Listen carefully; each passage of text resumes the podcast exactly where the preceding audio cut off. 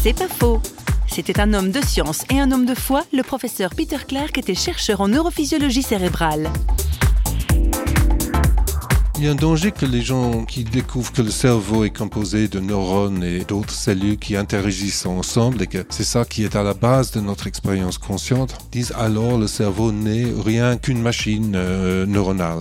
Et je pense qu'il faut faire très attention à ce terme rien que. Pour prendre une analogie, si quelqu'un regarde un beau tableau, et ensuite un chimiste vient et il dit mais c'est rien que des molécules. Et vous dites non mais non, c'est un objet d'extrême beauté. Et il dit alors je vais enlever toutes les molécules et vous allez voir qu'il n'y a plus rien qui reste.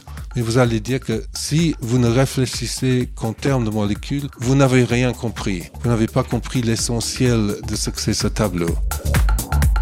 C'est pas faux, vous a été proposé par parole.fm.